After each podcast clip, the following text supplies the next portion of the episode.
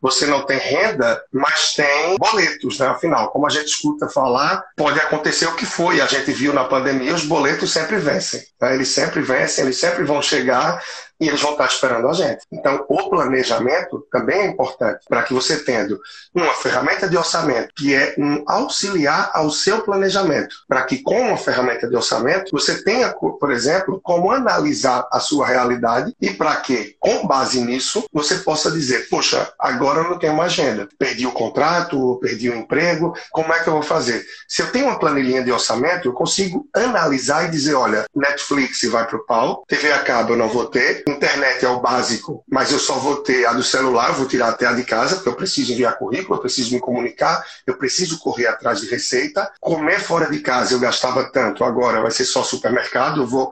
Então, se você não tem receita, as despesas não vão parar de acontecer, porque para sobreviver, sim ou sim, a gente vai precisar. Então, se eu tenho noção da minha realidade financeira, das minhas demandas, eu tenho a maior possibilidade de perceber o que é que eu posso cortar, reduzir, enxugar ou substituir.